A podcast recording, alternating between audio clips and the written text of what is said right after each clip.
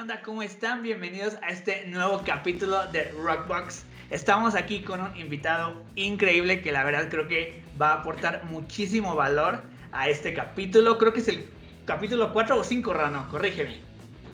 Es el 5, estamos en el episodio 5.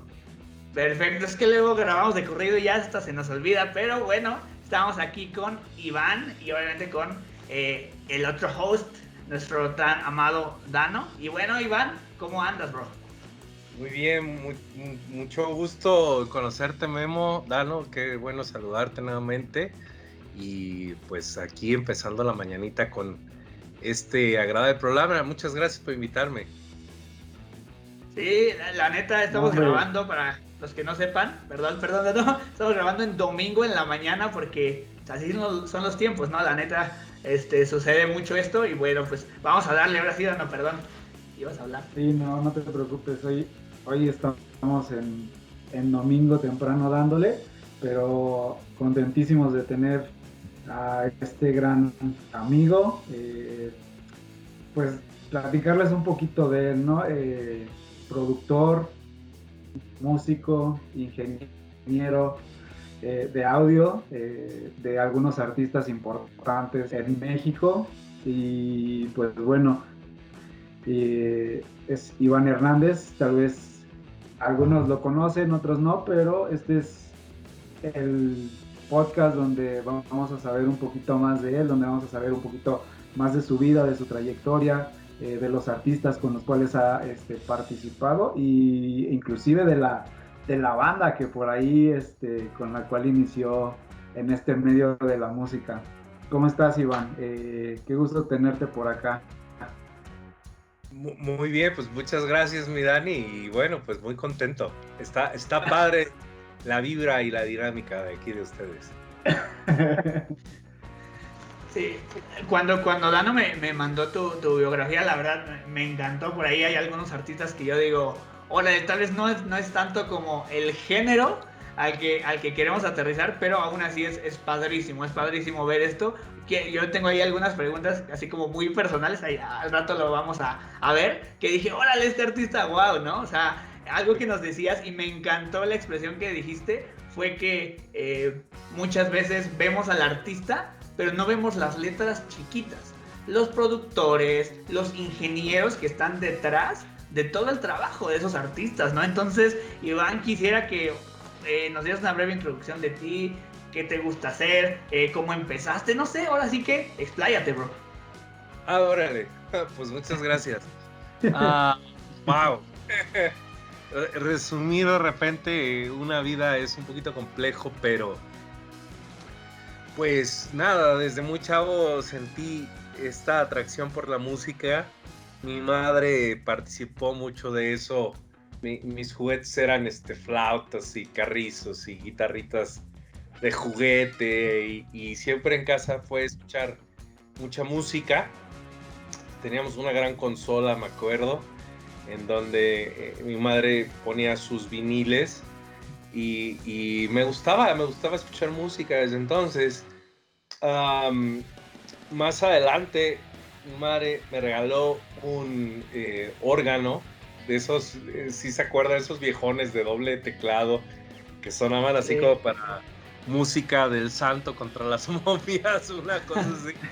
Este, y una, guitarra acústica y, ah, empecé con, eh, cancioneros a eh, aprenderme temas y los acordes de la guitarra y luego con un amigo de la secundaria que traía ahí un tenía un teclado en su casa yo llegaba a diario allí como a, tocar y escuchar los sonidos era, era lo que estaba a mi alcance em, más adelante me acuerdo que ahí en la secundaria, eh, de repente eh, yo me empezaba a ir de pinta, pero en lugar de irme... Este, así pasa, así pasa. en lugar de irme como de parranda necesariamente, lo que yo hacía es, yo, yo entraba a las seis y media de la mañana a la secundaria. Entonces, ah, me acuerdo que pues aproximadamente como desde las 6 de la mañana hasta las 9 de la mañana yo esperaba afuera de una casa de cultura de Villahermosa, Tabasco, que es de donde yo soy. Y esperaba que la abrieran y me metía yo a escondidas de todo el mundo, porque era un lugar que tenía como un chorro de cubículos de piano. Entonces yo me metía a estar en el piano, jugando, tocando, practicando intuitivamente, pues. y de repente eh, eran las 9 de la mañana y yo salía de ahí a las 6, 7 de la noche. O sea, pasaba como que todo el día allí y em, mi comida era lo que mi mamá me daba pues para el lonche de la secu, pero ahí me quedaba. Y luego empecé a descubrir como que yo quería dedicarme a eso, hacer música así. Ya empezaba yo a conocer como muchos amigos eh, de, la, de, la, escena musical en Tabasco. Eh, Ricardo Acuña, un gran jazzista de Villahermosa, pianista de grandes artistas igual, como José José, eh, Daniela Romo, este, etcétera y me gustaba estar en su casa, eh, ver cómo practicaba y me gustaba acompañarlo a sus presentaciones.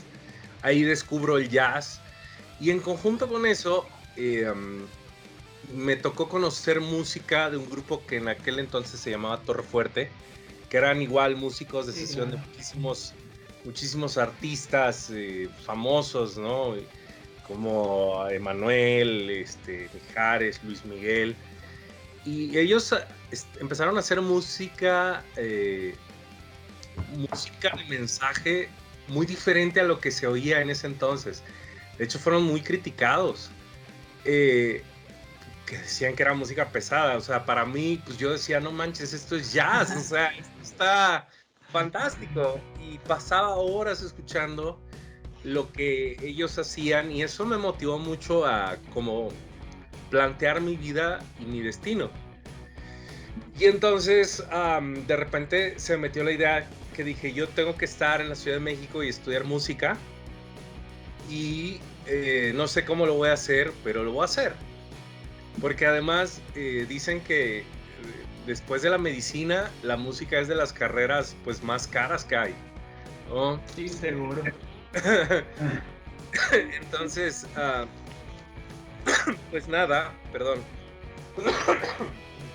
nada, de repente eh, me encuentro ya más grande, eh, involucrado en un grupo de rock, eh, que una banda que se formó en Villahermosa, Tabasco. Y yo ya estaba para ese entonces en la preparatoria. aún no lograba irme a Ciudad de México entonces, con los recursos que yo tenía ahí, con la información que llegaba, no estaba el internet como funciona ahorita. En realidad, encontrar información era dificilísimo. Era así como, oye, pásame un acorde, ¿no? ¿Y, cómo haces esto? Algunos músicos que llegaban o los locales que descubrían de repente cosas, sacando los solos o los acordes de la música que se escuchaba. Y con esa información musical y con algunas clases que ya había yo tomado con algunos músicos grandes igual, como Miguel Villicaña, por ejemplo, que llegó a dar un curso de jazz a Villahermosa, Agustín Bernal, un gran contrabajista de jazz, Tony Cárdenas, que ya partió, eh, Aaron Jiménez, en fin, varios. Em, con esos conocimientos me integro a una banda local y que empezamos así como tocar en los centros nocturnos de Villahermosa, chiquitos. De repente empezaron a ser centros nocturnos más importantes. Y de repente nos empezamos a volver como que la banda en boga en Villahermosa, ¿no? Como, estos, cuates, ¿qué onda, no? La, están rompiendo, la están pegando. Ajá, eh, sí, porque sonábamos bien, o sea, había, había muy, muy buen rollo. De hecho, eh, a, mí me, me, invitan a, formar parte de, esto que ya ellos estaban haciendo, porque había, había ahí como un, un, amigo que él estaba como que en la parte de los teclados, pero él tomó la decisión de meterse al mundo del cine. Entonces, entré en su lugar Y empezamos a hacer la música de manera muy interesante y de repente pasamos de los escenarios de los bares a tocar en masivos. Y entonces este, empezaron a aparecernos este, plazas de toros y eventos con Televisa, eventos con EXA. Empezamos a compartir escenario con gente de la escena musical pues, muy importante. O sea, me acuerdo una vez en, en, creo que fue Campeche, donde en el malecón pusieron un escenario, o sea, gigantesco. Nosotros nos distinguíamos, tocábamos como rock, ska, eh, rock latino, y entonces de repente nos distinguíamos por correr por todo el escenario y saltar y todo. No manches, o sea, me acuerdo que esa vez yo corrí y me había cansado y no me terminaba el escenario. O sea, para nosotros era gigantesco esa cosa. Y entonces nos dijeron que era de ese tamaño porque este, uno de los artistas que se estaba presentando, eh, parte del elenco, era Chayanne, que traía un espectáculo de motos. Entonces, como era un espectáculo de motos, era un escenario brutal. Y con una plataforma que salía en medio de un mar de gente. A nosotros nos tocó eh, cuando abrirle a un grupo que se llamaba Mi Banda el Mexicano. Y esa noche, sin mentirles, como era un evento del gobierno al aire libre y gratis, gratito, pues es que estaba, o sea, había gente, pero por todos lados. O sea, era una cosa impresionante. O sea, eh, los organizadores nos dijeron que había aproximadamente más de 70 mil personas. Wow. y. sí, o sea, yo, yo me acuerdo, desgraciadamente perdimos esas grabaciones, pero yo me acuerdo andar corriendo con una handicam que teníamos entonces en medio de toda la gente porque era algo brutal. y pues eso empezó a esparcirse no solamente en Villahermosa, sino en Veracruz, en Tuxtla, en Oaxaca, en Chiapas, en varios lugares de Chiapas, en fin. Y de repente nos empezaban a buscar para ir a tocar a esos bares y esos lugares. Y en Ciudad del Carmen fue cuando de repente era un barcito que le cabían quizás 500, 700 personas y un día el dueño del bar, cuando llegamos, nos dijo, oigan, quiero hablar con ustedes. Y yo ya nos despidió. Y entonces de repente dice, miren, quiero que no toquen esta noche, ni todo el fin de semana, pero yo se los voy a pagar. Necesito que me esperen esta semana, más tardar la otra, pues no se vayan a ir a otro bar. Este, yo les voy a pagar quédense aquí en el hotel, este, van a tener los viáticos de alimentos, etcétera. Este, la gente ya no cabe. Y tomé la decisión con mis socios de romper el bar y hacerlo más grande. Entonces eso pasó como en tres o cuatro ocasiones. O sea, un barcito que era así chiquitito de repente se hizo gigantesco. Al grado de que llegábamos y ya no podíamos entrar por la puerta eh, donde todo el mundo entraba, nos metían por atrás porque era un gentío. Y entonces la prensa, me acuerdo que empezó a hacer mucho ruido de eso y nos tocó que una de esas ah, notas que salieron en los periódicos de Ciudad del Carmen lo leyera un artista de los 80 que se llama Sergio Facelli. Entonces cuando Sergio ve esa nota y relatando esto que les cuento, dijo, yo quiero conocer a la banda. Y un día llegó al bar y nos escuchó tocar. Pues para mí era así como que, ah, bueno, pues el que era esposo de Laura Flores y que tuvo muchos éxitos en los ochentas, ¿no? Pero hasta allí. Y ese día eh, descubrí que se dedicaba ahora a producir bandas y grupos y este, cantantes y tenía su estudio de grabación, tenía su productor. Entonces dije, ah, mira, qué interesante. Pues para no hacer el cuento largo, nos lleva a la Ciudad de México, grabamos nuestro primer disco con él. Em, eh, había una empresa que tenía con un... Ah, se me fue ahorita el nombre, con un manager muy importante de, la música que se llama Jaime Torregrosa. Y en ese entonces, en esa oficina, donde estábamos nosotros estaba Shaila Durkal, eh, un grupo que se llamaba La Catrina. Ah, se me fue ahorita el nombre de esta otra cantante, Eli Guerra. La quinta estación y nosotros. nosotros éramos la adquisición nueva de permanencia voluntaria. Entonces, pues por, por bastante tiempo ellos eh, empezaron a trabajar pues para conseguirnos a nosotros un contrato discográfico eh, y en ese inter eh, pues empezamos a hacer cosas todavía ya más interesantes, o sea, ellos nos llevaron a, a, participar en un festival que hacía antes Televisa en Acapulco que se llamaba Acafest. Ah, sí, claro. Súper conocido. sí, pues ahora sí que quién no estuvo allí, ¿no? O sea, artistas internacionales y demás. Y, ese día eh, me acuerdo que nos presenta al escenario eh, Patti Manterola y Roberto Palazuelos. Ellos, ellos, ellos dijeron el nombre de Nashla, ¿no? Y, ellos este, nos, dieron la, la, puerta pues para el escenario y nosotros éramos los teloneros de Alejandro Sanz ese día. Entonces, eso fue, o sea, era algo así como, ¿qué, ¿qué, está pasando, no? Este, salieron algunos eventos con, muchos artistas, pues, muy, importantes, Natalia Furcada, Kalimba, etcétera. Y eh, desgraciadamente no sabíamos que esto requiere de mucha paciencia, requiere de mucho trabajo y sobre todo mucha constancia.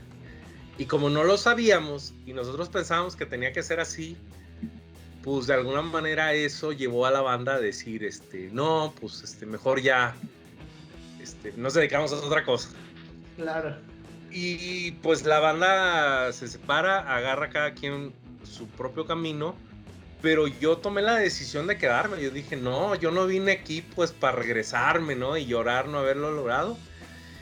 Y es cuando eh, me meto a estudiar a Bellas Artes.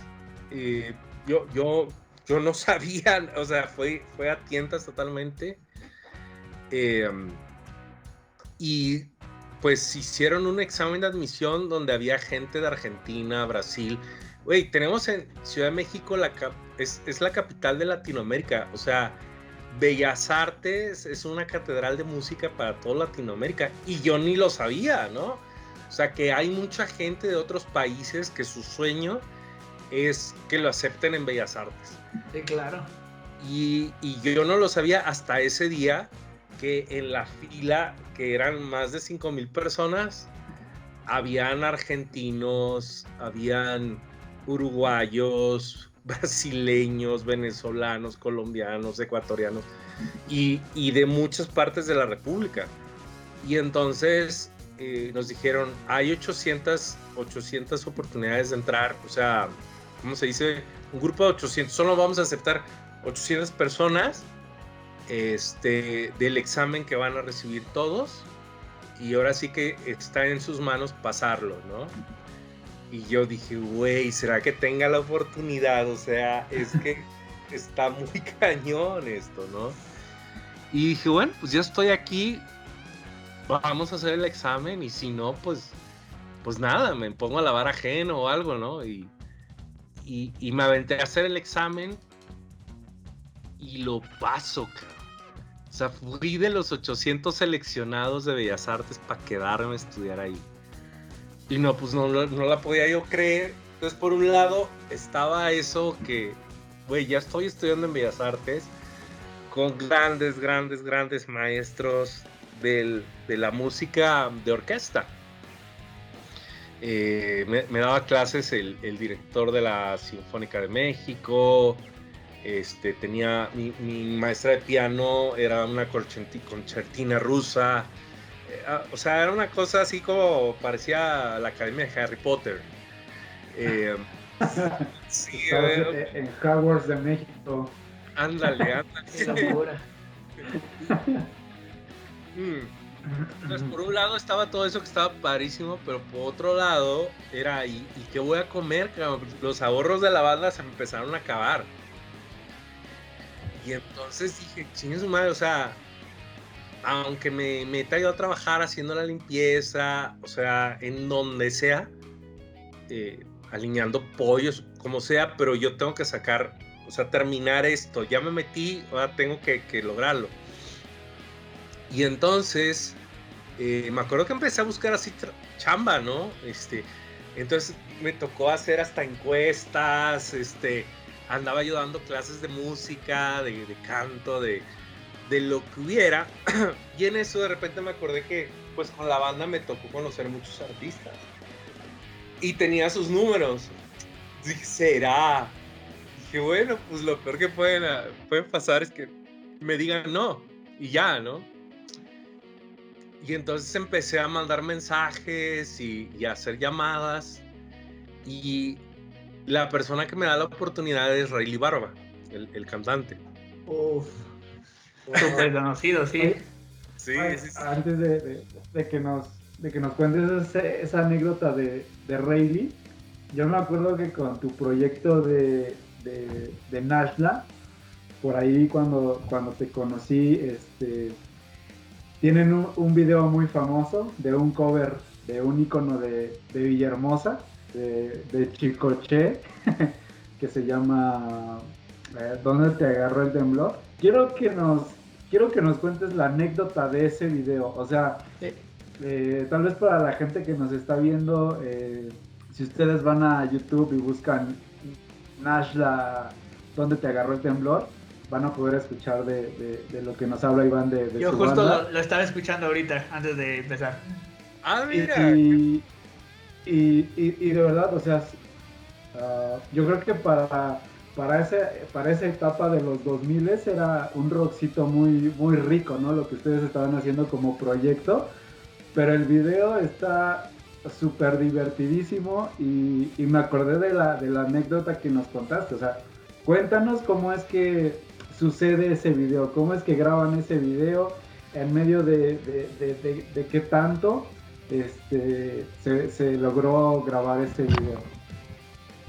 Sí, ah, ah, fue, muy, fue muy interesante porque eh, ya teníamos el disco que había producido Sergio Facelli y, y teníamos ahí como varios videos caserones. De hecho, me acuerdo que en aquel entonces eh, Jaime Torregrosa nos pidió un video de nuestras presentaciones. Y me acuerdo que, por ahí anda ese video, de hecho ya lo tengo que subir igual a YouTube. Eh, pero es, es, un video de los masivos en donde ya participábamos, pero era pues grabado por nosotros, pues así como podíamos y bueno, eh, de repente dijimos, oye, sí se necesita como un video un poquito más interesante porque habían propuestas en aquel entonces recuerdo de poner el video en Telehit, que era, estaba como súper fuerte. En aquel entonces, Ritmozón Latino. Este, lo, que es Telehit y Ritmozón para el rock mexicano lo ayudaron mucho, la verdad. Sí, sí, sí. Y habían propuestas de, que querían un video de nosotros allí, entonces dijeron, pues, pues, háganlo, ¿no? Y pues, ¿y cómo, cabrón? O sea, o sea, sí, ya habíamos ido con Facelli a, hacer el disco en México, pero pues un video, pues era otra cosa. Y entonces, pues, o sea, empiezas así como que a preguntar cómo y demás. Y para ese entonces había llegado a Villahermosa, que era donde todavía nosotros vivíamos, este, había llegado el famosísimo Capitán Guarniz que salía con Broso. Entonces, uh, no, sé si se acuerdan. ¡Hola, mis carnales! Que estamos aquí con Broso. Bueno, en Villahermosa. Y de hecho, era parte del show que nosotros este, teníamos y de repente él se entera de que estamos haciendo pues la planeación de, del video y él dice, pues yo les ayudo a hacerlo. Y ok. Y entonces pues él traía toda la experiencia de Televisa, contactos y demás. Entonces pues eh, lo armamos, ¿no? Y decidimos a ver sobre cuál canción del disco tomamos la decisión que, que fuera sobre la del temblor que fue como un tema muy icónico para Nashla en Villahermosa porque pues Chicoche para mí es el padre de la cumbia en Villahermosa, pues. y que no solamente se quedó en Villahermosa, sino trascendió las fronteras de Villahermosa a todo el país y a muchas regiones del mundo hasta el día de hoy. Este, pese a que eh, el, eh, Chicoche ya partió, su música sigue resonando en el cine mexicano y en las fiestas de cada localidad. De hecho, ahorita este, tuve la oportunidad de volver a trabajar con, gente hermosa. Acabo de masterizar un, un sencillo de Chicoche Chico, el hijo de Chicoche. Vamos a la playa, un eh, tema producido por el maestro Pepe Madrigal. Y, y, fue como reconectarme a todo esto que acabas de recapitular, Dano. Y, y pues, padrísimo estar trabajando ahora con su hijo, ¿no? Este, y en aquel entonces dijimos, oye, pues Nasla ha logrado ser conocido porque nos atrevimos a faltarle el respeto a la cumbia, mezclando la cumbia regional tabasqueña con, con tintes de rock, ¿no? Sí, no manches, está cañón. O sea, sí, sí suena como súper, súper diferente, la neta. Sí, hasta el día de hoy, sí. y un poquito de Sky, una mezcla rara, pero padre. es, un, es un track que, pones y dices, o sea, lo puedes tener vigente todavía. Entonces no es algo que se escuche viejo, eh, porque salió por ahí del 2005, algo así, ¿no? Más o menos. Estamos hablando casi de 16 años de diferencia, pero aún así lo pones, lo reproduces y trae esa energía, ¿no? De, te dan ganas de, pues, de ponerte a bailar, literal, de, hacer el, slam y echar el relajo como en el video. Oye, oye, yo te tengo, yo te tengo rápido otra pregunta, perdón, porque la verdad, cuando ahorita estoy viendo tu, tu biografía, para mí, eh, la quinta estación, lo que es este todo el disco de Flores de Alquiler, que fue en 2004, para mí es de los mejores discos en español que se han hecho.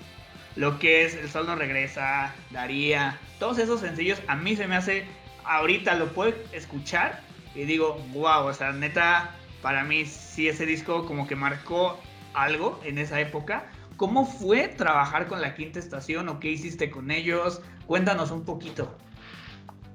Sí, sí, sí, claro. con la quinta estación, a ver, a ver, termino de contarles lo del video del temblor y nos vamos con la quinta estación. Dale, dale, dale. Ok, entonces, estamos en el punto en donde eh, decidimos sacar como sencillo el temblor y hacerle el video, ayudados del el Capitán Guarniz, de la mano del Capitán Guarniz, eh, hacemos la producción de esto. Y me acuerdo que de repente se nos ocurrió la idea de, oye, ¿y por qué no invitamos a la gente a participar? y les decimos que vengan disfrazados. Pero fue una sátira, o sea, fue como una idea al aire y pues lo lanzamos a los medios. Y entonces llegó el día y no llegaba nadie. Y yo dije, no, pues nadie llegó, pues, quién va a llegar, ¿no? Y de repente me acuerdo que aparece en la puerta un payasito, así de como de 10 años, con sus familiares. Oiga, aquí se va a grabar el video. Sí. Ah, pues ya llegamos. Ah, no, pues bienvenidos. Y detrás de esa personita empezaron a llegar más y más, llegaron payasos y llegaron a personajes de los cuentos y, y, de repente había un montón de gente. Este, en uno de los antros pues más renombrados de la ciudad en aquel entonces. Y, pues nada, eh, lo hicimos, gozamos, nunca pensamos que la gente fuera a responder tanto, mi querido Dan, y, y, ahí quedó, y fue un video que, que nos ayudó a tener trabajo en aquel entonces, que nos abrió puertas en varios lados, que se promocionó en varios lados, me acuerdo que varios canales en aquel entonces de Sky, que era lo que estaba fuerte, lo, llegaron a pasar, incluso creo que sí llegamos a Ritmozón en alguno que otro programa, Eh, obviamente al no haber eh, el capital que inyecta, el presupuesto que inyecta una disquera, de repente es un poquito publicitar eh, el, material. Sin embargo, pues más o menos ahí está como que la historia de ese video, mi querido Dan. Y pasando al tema de la quinta estación, mi querido Memo, ah, pues nada, eh, de repente eh, cuando a nosotros nos lleva Facelli a trabajar a la Ciudad de México para la grabación del disco y luego nos fuimos a vivir a la Ciudad de México, pues eh, en aquel entonces estaba recién firmado pues la quinta estación, creo que con ese disco que acabas de decir tú, y entonces, ah, pues es que mm, una historia muy, muy, muy, muy chistosa con Pablito, que es el guitarrista y el que, el que creó la quinta estación. Y, Natalia, porque éramos casi vecinos. Ellos vivían en la Nápoles, nosotros vivíamos en la del Valle. Y pues de repente varias cosas que hacía la oficina, pues nos tocaba viajar juntos, estar juntos y demás. Y este, y me acuerdo que, que, sí, ciertamente el disco después fue bien recibido, pero en el Inter de que el disco se pudiera colocar, me acuerdo que sí la sufrieron mucho, ¿no? Y nosotros dependíamos de ellos para poder entrar a la escena del rock nacional mexicano, este, porque de alguna manera ellos iban a inyectar el capital, ¿no? A, pues a, las, a las oficinas, ¿no? Al proyecto si nosotros hubiéramos aguantado vara y no nos hubiéramos desintegrado. ¿No? Gran error hoy, 16 años después, lo veo, Dano. Este, y lo ven ellos y lo ve la gente de, las disqueras. O sea, en aquel entonces estaban por firmarnos en BMG, luego habían propuestas de Warner. Este, los niños de la quinta estación les gustaba mucho lo que hacíamos. Y, y se, se, coció una gran amistad. De hecho, más adelante, cuando también la quinta estación se desintegra, Pablito de la quinta estación eh, montó un estudio de grabación en la colonia del Valle, en la Ciudad de México, en el cual te invita a trabajar con él. Eh, estábamos en ese estudio Fernando Pérez, el ingeniero de Maná, Pablo de la quinta estación y, yo. Y, hicimos música juntos un, un, buen tiempo hasta que él toma la decisión de partir a España. Me parece que ahorita está radicando en Los Ángeles. Este, y pues nada, eh, eh, más o menos es así como que la, historia de eso, grandes músicos, tal una gran cantante, y sí nos tocó colindar de repente en algunas presentaciones, incluso en la Cafest, incluso en la Cafest, este, y, y, bueno, pues más o menos así la historia, me quedo. Venga, súper, Oye, eh, también, ¿qué onda? Que. Espera, espera, espera. Es que aquí Siri me jugó una mala jugada. Ya. Este. ¿Qué onda con primero ser así un super músico y exitoso y bien padre y luego cambiar a ser productor? ¿Qué onda cuando estás enfrente de toda la gente y después, pues prácticamente, no puedo decir que estás en el anonimato, pero estás atrás soportando a la banda y haciéndolo, sí, haciendo un support, digámoslo así, de, hacer que las bandas funcionen, pero ya sin que la gente, sin tener ese reconocimiento de la gente, digámoslo así. ¿Cómo se siente? ¿Cómo fue la transición? ¿Cómo lo viviste? Y es, fuerte, es fuerte porque como músicos lo, sabemos, lo conocemos. ¿Cómo fue esa transición? Yo creo que fue bastante complicado, ¿no? Es una pregunta muy fuerte, Memo. Ah, que no sé ni cómo responder, pero sí me golpeó fuerte por el hecho de que sí, sí fue, en su momento fue algo, algo muy decisivo en mi vida. yo, yo, em, cuando, me, cuando me reciben en Medias Artes y estoy en esa transición de andar buscando trabajo, eh, fue muy, muy difícil para mí porque el trabajo ideal hubiera sido entrar a otra banda eh, o, poder entrar a trabajar tocando en vivo con algún artista. Sin embargo, no pasó así en mi historia muy particular. Y me acuerdo que de repente empecé a buscar trabajo en los estudios de grabación. Dije, bueno, ¿dónde puede un músico trabajar? Y de repente se me... ¡ting! Ah, pues en los estudios de grabación. Entonces me acuerdo que fui a un estudio y no me volví a aparecer nunca más en otro hasta después de un buen rato. Pero donde esta persona que yo conocí igual por estar en el grupo, en, mi banda, este, sale, me recibe, empieza a platicar conmigo y me dice, ¿y qué programa usas? Y yo, ¿programa de qué? Sí, de, de, grabación. no, pues no. Ah, ¿y qué micrófonos te gustan? Y yo, no, pues no sé. Ok. El SM58 de Shure. Sabía bien ese nombre, Dani. Nombre. O sea. Sí, sí, ibas en blanco. Y, has trabajado, o sea, me, me, hizo muchas preguntas muy sencillas relacionadas a la grabación, a la producción, y no, o sea, pues resulta que no sabía nada. Y me dice, híjole, mano, dice, mira, yo sé que vienes de una banda que, que, que funcionaba muy bien y todo, pero pues aquí en este changarro, pues necesito a alguien que ya esté capacitado, porque en ese momento me acuerdo que ellos estaban haciendo RBD. Uy, claro. Sí, la, la, novela estaba como, como en top y había mucha música que estar produciendo para ellos, ¿no? Tanto para la novela como para los shows. Y yo estaba verde, ¿no? Cuando, cuando llego con Rayleigh, me hace la misma pregunta. Pero como, como, había más confianza, eh, le dije, mira, Rayleigh, lo que yo sé hacer en la música es lo que tú me conociste haciendo. Tocar los teclados, tocar el piano y saltar y correr por todo el escenario y poner de cabeza el foro en el que me toque participar. Pero fuera de eso no sé nada me dice, mira, yo tengo el, proyecto de poner mi estudio de grabación y te invito a que seas el ingeniero de mi estudio de grabación y además quiero que seas mi pianista suplente.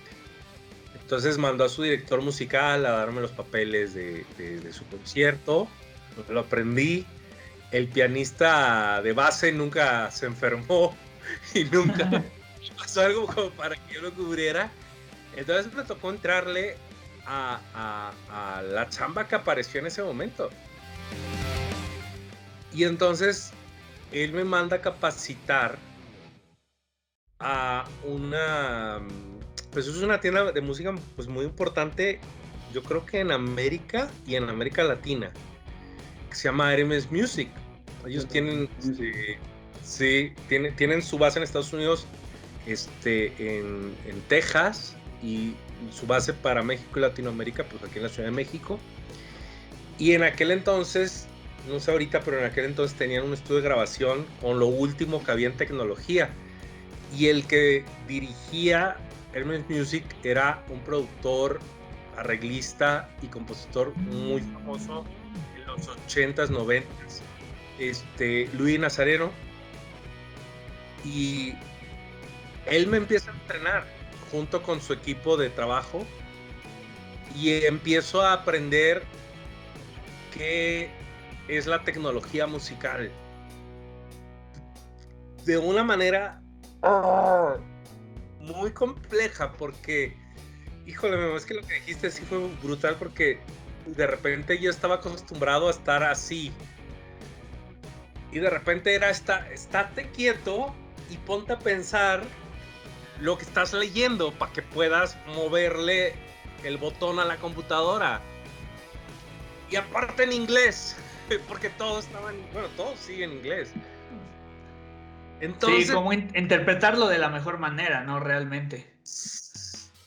Fue muy duro para mí, pero las ganas de, de terminar Bellas Artes, las, las ganas de, de hacer algo en la música, pues me llevaron a entender el inglés, así como el, el, el inglés no conversacional, sino técnico. y a entender toda esta onda, ¿no? De que necesitas aprenderte nombre de micrófonos y de periféricos y de...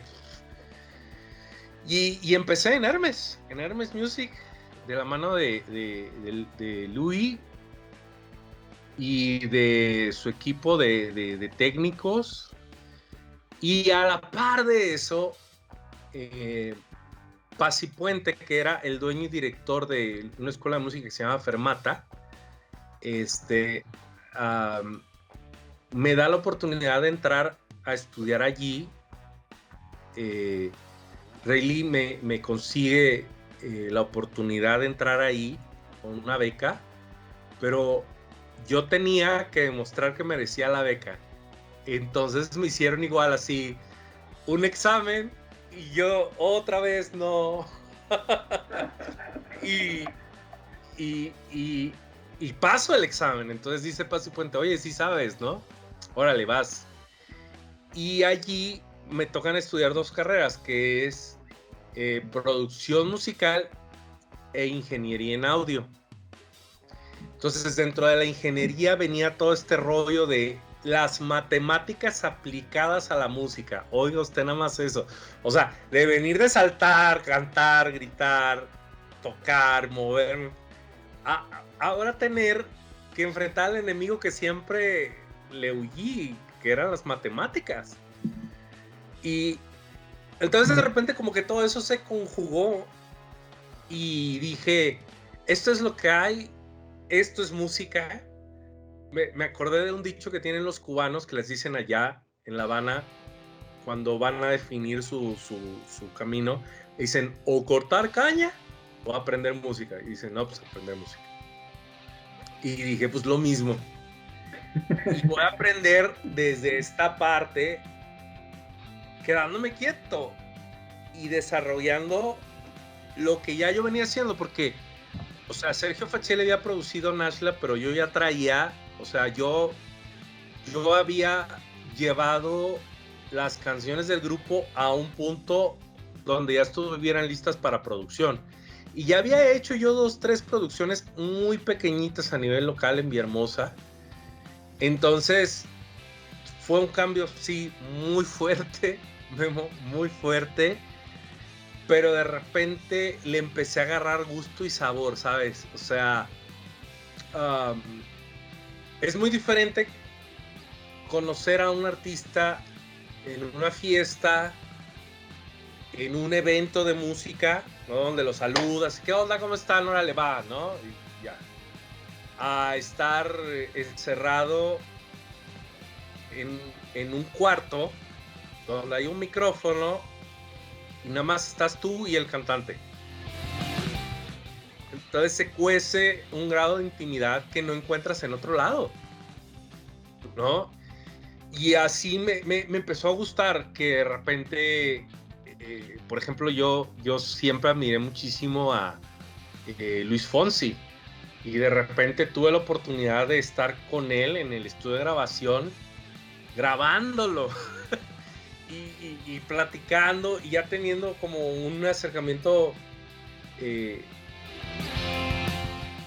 pues, ¿cómo pudiéramos decir? Directo, íntimo. Sí. Así que prácticamente ustedes dos en, esa etapa creativa. Exactamente. ¿Y cómo, ¿Y cómo es el nivel de exigencia de los artistas? O sea, ya un nivel pues muy, muy, muy profesional. Eh, ¿Cómo tú describirías que son que, quieren las cosas, que piden las cosas. Pues yo creo que, que, las personas que vemos allí, o sea, desde el más criticado hasta el más grande que exista para cada uno de nosotros, están allí porque yo descubrí que ellos viven aplicando la fórmula de no hacer las cosas a medios chiles hacerlas a un nivel de perfección máximo. Máximo. Y, por ejemplo, uno de los artistas que más me impresionó, porque yo no lo tenía en alta estima, o sea, para mí era como el hijo de papi, que pues que dice que canta y medio canta y anda por allí y... Eh, y, de hecho, pues no, no, no, no tiene la gran voz. Y en alguna vez, en alguna película, en alguna película, en una revista se lo dijeron, oye, tú no eres cantante porque no cantas bonito. Y dijeron, y él dijo, sí, yo, si quieren oír un buen cantante, vayan a, a oír a Pavarotti. O sea, y pues yo lo tenía así como que, ¿qué hace aquí, no? Hasta el día que me tocó trabajar con él, y estoy hablando de Enrique Iglesias. Wow. Con él me tocó estar en Premios Telehit. Y. O sea, es un tipo que no deja de repasar una parte que no sale. O sea, yo creo que pasaron como tres horas en el mismo pedacito que repetía una y otra vez y otra vez y otra vez y los músicos de repente como que ya estaban un poquito cansados pues de estar en esa misma parte porque él decía vamos otra vez y vamos otra vez y vamos otra vez y yo dije wow o sea eso me falta a mí no esa garra esa esa persistencia esa disciplina eso de de, de, por qué dejarlo así cuando puedes estar bien, ¿no? ¿Por qué dejarlo que esté bien cuando puede estar mejor? ¿Y por qué dejarlo que esté mejor cuando puede estar excelente? Y, sabes, siempre esa, ese trabajo, cabrón. Ese, es, y, y, y, básicamente si quieres estar con ellos, pues tienes que tener ese rendimiento. Este, Oye, y bueno, dale, dale, dale es como ser una, una, atleta de alto rendimiento, pero en la música, ¿no? Eh, una cosa es lo que vemos en un show, una cosa es lo que vemos en la tele y otra cosa es lo que hay detrás de todo eso, ¿no? Las, las horas de inversión en un estudio de grabación, las horas de inversión en entrevistas, las horas de inversión antes de un show, donde, donde todo, todo, todo, todo, todo tiene que ser muy, muy, muy exacto para que demos un buen show, ¿no? Y es lo que a veces eh, la gente no ve y creo que por eso el, tenerte aquí en, el podcast, porque queremos que la gente vea que no nada más es que vayas, veas a tu artista y ya, sino que vean todo el trabajo, el esfuerzo que se hace para que vean a su artista teniendo ese, ese éxito, ¿no? Y, digo, muchas veces dicen, ay, ¿por qué cobra tan caro? Güey, si vieras que antes de un show tienen que ellos estar tal vez desde temprano para hacer eh, un, este, un sound check, para estar checando detalles técnicos, para estar checando iluminación, para estar checando todo, todo, todo lo que tiene que ver con el audio, para estar checando instrumentos, o sea, son muchas cosas que, que la gente que nos ve y que nos está escuchando como que a veces no toma en cuenta y dice, oye, es que ese artista ya se está volando la barda, sí, pero no sabes que también detrás de él hay muchos técnicos, muchos ingenieros a los cuales del show de tu artista dependen también sus familias. O sea, no es nada más que todo el pastel se lo lleven ellos. Eh, Sí, de hecho, ah, perdón, yo quería nada más para, para ir, ir cerrando, eh, quería preguntarte cuál es, eh, cuál ha sido tu mayor reto como productor, tal vez tu producción más, más complicada o no sé, cuál ha sido como, como eso que dices, no sé cómo rayos, pero salió. Ah, su madre, eso está bien. Ah, los, los, dos temas que están tocando ustedes están, están muy fuertes porque a manera de ponerle una coma a lo que estás comentando, Dani, uh, si de repente tú escuchas un single de Sin Bandera en la radio, como entra en mi vida, por ejemplo, y, oh, hitazo, te Te puede gustar no, o no puede gustarte, pero cuando entiendes todo el trabajo que hay detrás de esa canción y todo el trabajo que hay detrás de esas artistas, de esas personas, para que les haya podido salir esa canción, lo aprecias más. Entonces, a mí me sorprendió cuando yo me enteré que, que Leonel, eh, con el cual tuve la oportunidad de tener una coautoría, eh, en una, rola que compusimos, que me dio el honor de, poder, de poder componer con él, eh, yo, no, yo no sabía que, que antes de llegar ahí, él pasó cerca de 15, 20 años cantando en el metro y en las calles, pues para ganarse el piso, como dicen por allí. Em, de repente ahora vemos como muy elegante al Frank Sinatra latino, como le llaman ahora, ¿no? A Luis Miguel cantando y lo puedes criticar, te puede gustar, no gustar su música y todo, pero a, mí, a mí me impresionó cuando una vez entré a las oficinas de Universal Music y uno de los AIRs eh, que tenía mucho tiempo trabajando en la industria me enseña una grabación de Luis Miguel chiquito. O sea, tenía, me dijo que esa grabación era cuando el niño tenía 8 o 9 años. Que es una grabación que ese AIR hizo cuando a él le tocaba sonorizar a grupos de pastel. El niño a la edad de 8 o 9 años trabajaba cantando cumbias en esos grupos que amenizan las fiestas de los fines de semana. O sea, yo nunca hubiera imaginado eso. Por eso es que lo que dijeron ahorita, cuando estos tipos tocan el escenario, transmiten esa seguridad, la cual les ha llevado años gestar con trabajos que ni siquiera nos imaginamos. O sea, yo en la vida me hubiera imaginado que hubiera cantado cumbias, y menos a los ocho años, ¿no? Eh, entonces, ahora sí voy contigo, Memo. Ese nivel de exigencia que ellos mismos se han impuesto, te lo imponen a ti cuando quieres ser parte de su trabajo. Y las personas que tienen como más tiempo trabajando alrededor de ellos han estado ahí y están ahí porque han logrado tener ese nivel de exigencia, ese nivel, ese nivel de profesionalismo y para tú ser parte de ese crew, tienes que entrarle. Y si no, pues ahora sí que no necesariamente ellos es que te despidan, sino la exigencia misma te, te, reta a puedes o no puedes. Y si no puedes, pues, ¿qué haces? O sea, sueltas, ¿no? Te quitas al final de cuentas. Entonces, yo, me acuerdo que ah, fue por ahí del 2011, 2012 que yo empecé a tomar la decisión de independizarme eh, en la línea de la producción.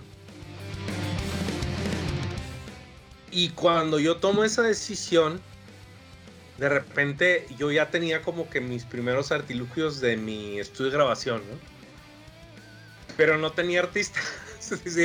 ya soy productor, pero van cuatro meses y, y, cómo se hace el trabajo, ¿no? Ah, es lo más complicado eso el inicio, ¿no? Sí, claro. Y entonces fue como, ok, aprender a generar el trabajo, eh, pues para que funcione tu propio changarro, ¿no? Y cuando me tocó trabajar para mí mismo, pues ya traía yo ese, ese chip de hacerlo lo mejor que pueda y superarme a mí en cada proyecto que, que hago. Y entonces yo empecé produciendo pop. Eh, me acuerdo que, que, me empezaron las disqueras a mandar trabajo, los, los, los chavos de Molotov, ellos, aparte del grupo, ellos producen artistas.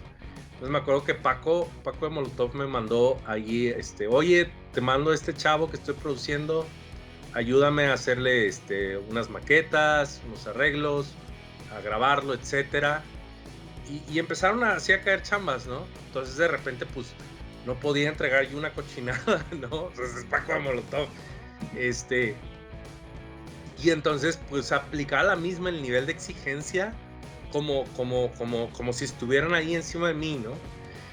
Hasta que de repente me empezó a caer trabajo que salía fuera de mi jurisdicción. O sea, de repente me encargaron hacer un arreglo orquestal de música épica.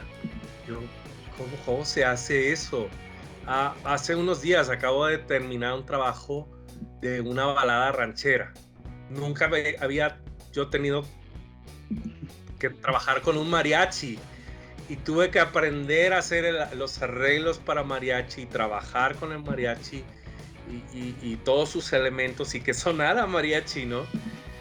Entonces, de repente cuando te invitan a, participar en cosas en las que no estás acostumbrado, pues es, un reto. Eh, este año me ha tocado trabajar con un artista independiente que está por salir, que se llama Danny Mont. Este, me, me jalaron, pues, me, me, jaló su equipo de producción a hacer el mastering de su disco, que es un género que tampoco nunca había trabajado, que él, él está saliendo con hip hop y RB y, o sea, de repente me acuerdo que los productores me decían, es que el kick, el pomo tiene que sonar como... Y me mandaban así como las referencias, por ejemplo, de este chico que se llama Drake, que es, es un kick, pero es como... O sea, pega y es como... como muy fuerte, muy... Sí, como, como casi el punto de la distorsión. No, distorsiona, de hecho. Y yo no estaba acostumbrado a eso, ¿no? Tengo el equipo para hacer el máster y mezcla y todo, pero no sabía cómo hacer eso. Entonces fue, fue un reto, igual, Memo. Y, pero pensaba en esto que les cuento, ¿no? Pensaba en ese Luis Miguel de 7, 8 años cantando cumbias. Pensaba en una Ana Gabriel que, que me tocó conocer su anécdota de que ya le tocó cargar los cables, las guitarras, las baterías, cuando ella se presentaba en la zona rosa este, todas esas historias venían a mi cabeza y decía, bueno, no entiendo cómo hacer esto, pero voy a aprender y, lo voy a hacer. Y, afortunadamente hasta ahorita este, he, podido superar esos retos de hacer un arreglo de música épica, poder masterizar hip hop, RB, este, y siempre creo que hay un reto y cuando hay retos en lo que haces como que eso te impulsa a crecer y a hacerte más fuerte y amar cada vez más lo que haces, ¿no? Yeah. Qué chido. Oye, pues ya vamos a, cerrar. Digo, estaría chido una segunda parte porque hay, muchas, cosas, vivencias. Hay muchas cosas que se, que se quedaron ahí al aire, muchas vivencias, todavía hay experiencias que compartimos juntos también, eh, cosas que preguntarte también acerca de, del maestro Rayleigh y todo cierto que si nos está viendo, nos está escuchando, sería un honor tenerlo en el podcast, maestro. Lo amo. no, la neta está cañón el cuate. Y, sí, creo que nos enseñaste mucho acerca de cómo eh, a veces rendir tus sueños eh, por eh, porque tal vez tienes otra otra ocupación o tal vez otro, otra cosa que hacer, ¿no? Que en este caso es la producción que tal vez por azares del destino no se dio lo de la música, pero se dio de otra manera. Entonces, eh, algo que queremos siempre en este podcast es aportar valor, ya sea con, músicos, con productores, con, con personas que, estén involucrados en el medio y creo que fue un, un capítulo bastante enriquecedor, Iván, por, por todo lo que nos has enseñado y sí, claro que sí, una segunda parte, ahora sí, a ver si, si el Yoshi ahora sí nos puede acompañar. Igual, él, igual yo creo que puede preguntarte un montón de cosas. Y para cerrar, queremos hacer lo, que siempre hacemos en cada capítulo, que es recomendar una banda. Y si quieres, empezamos contigo. Algo que quieras aportarle a, aquí a las personas que ven el podcast, alguna banda que tal vez no conozcan o que a ti te guste. Cuéntanos un poquito. Ya, pues ahorita mismo estoy embelesado en realidad con, cuatro, con cuatro artistas diferentes, muy, padres. Este, uno es eh, mi amigo eh, Samuel Piña con su proyecto Piña Trío, que es, eh, es jazz, pero es una manera de hacer jazz que yo nunca había escuchado. Lo recomiendo mucho, Piña Trío, si lo pueden buscar. Una de mis bandas icónicas en el mundo del jazz igual es Dirty Loops, que es jazz, pero más azotado. Eh, tienen unos, unos covers ahí muy buenos. Me, encanta escucharlos. Y ahorita estoy embelesado con, con, dos descubrimientos para mí, es así como lo máximo ahorita. Estoy escuchando mucho la música de este chavo que le, llaman el alemán. Y, ya, ya, ya. Y Santa Cruz Clan. No, Santa Fe. Santa Fe. Clan. Un saludo a los hermanos Alemán y Santa Fe Clan, ahí si nos están viendo. ¡Wow! Qué manera de trabajar de esos chavos y qué manera de, hacer música. Y sí, ahorita es así como es, esos cuatro eh, esos cuatro géneros que estoy escuchando, los cuatro bandas, cuatro representantes de la música, los recomiendo. Venga, muy bien. Muchas gracias. A ver, Dano, dale tú, dale tú. Pues es un descubrimiento, no sé si del podcast o no sé cómo llamarlo, pero es una banda que nos ha escrito por Instagram, nos hemos estado escribiendo, que eh, voy a hacer un spoiler, próximamente también tendremos un episodio ahí con ellos, a ver qué armamos, y se llaman Praga. si los pueden eh, buscar ahí en Spotify, eh, en YouTube, Praga es rock punk tienen algunos covercitos ahí también de Panda que suenan bien y su música es, es buena, entonces ahí si la, si la buscan, escúchenlos. Ya, ya, súper chido. Sí, de hecho, estuvimos hablando con ellos en la semana y, ahí Dano se va a encargar de, conectarlo y claro que sí, vamos a tener un capítulo con ellos, eh, no sé, en algunos, en algunos este, semanas. Y yo también tengo una recomendación como que está de moda ponerle nombres de ciudades a tu banda y a mí me encanta eso de Praga. Yo tengo otra que se llama Serbia. Yo creo que es un poquito más conocida. Eh, de hecho, ellos son de, me parece que de Monterrey. Y son muy influenciados por Panda. De hecho, ellos tuvieron un concierto como, como tributo a Panda hace como unos seis meses. Donde tocaron puros covers de ellos, ¿no? La verdad ya es una banda un poquito más eh, conocida. Eh, yo se los recomiendo mucho. es digamos que es como si nosotros ahorita tuviéramos una banda, porque tienen mucha influencia de todo el rock que sucedió a principios de los 2000, ¿no? Un División, un Panda, un, un Tolidos, todo, lo que sucedió en ese tiempo es como si ahorita es esa nueva ola del rock que está creciendo. Te los recomiendo muchísimo, la verdad. Eh, tocan muy bien y, a ver si algún día, Neto, si escuchas esto, por favor, nos encantaría tenerte aquí, eh, dándote una entrevista a ti y a toda la banda. Son súper, súper chidos. Y bueno, la verdad, muchas gracias, Iván. Terminamos por hoy el capítulo. En serio, gracias, gracias por, por venir. Aportaste demasiado a, todo lo que es el podcast. Y eh, bueno, si quieres compartir tus redes sociales, cosas que estés haciendo, pues ahora sí que este es el espacio para poder hacerlo. Ya, pues eh, estoy, estoy aprendiendo a tener las redes sociales, pero la que le estoy dando un poquito más de atención ahí es este, el Instagram es Iván Hernández 46. Y uh, en, el, en el Facebook nunca sé cómo, cómo dar el Facebook, Dani. Es eh, ¿qué? Jorge Iván Hernández o no, sé. Si no, pero ahí ponemos los links. Ándale, ándale, ándale. Sí, o, con el Instagram ahí estamos en contacto ahí cualquier cosa que necesiten de eh, este, producción o mezcla o mastering, ya saben. Perfecto. Muchísimas gracias. Si quieres, Dano, despídenos.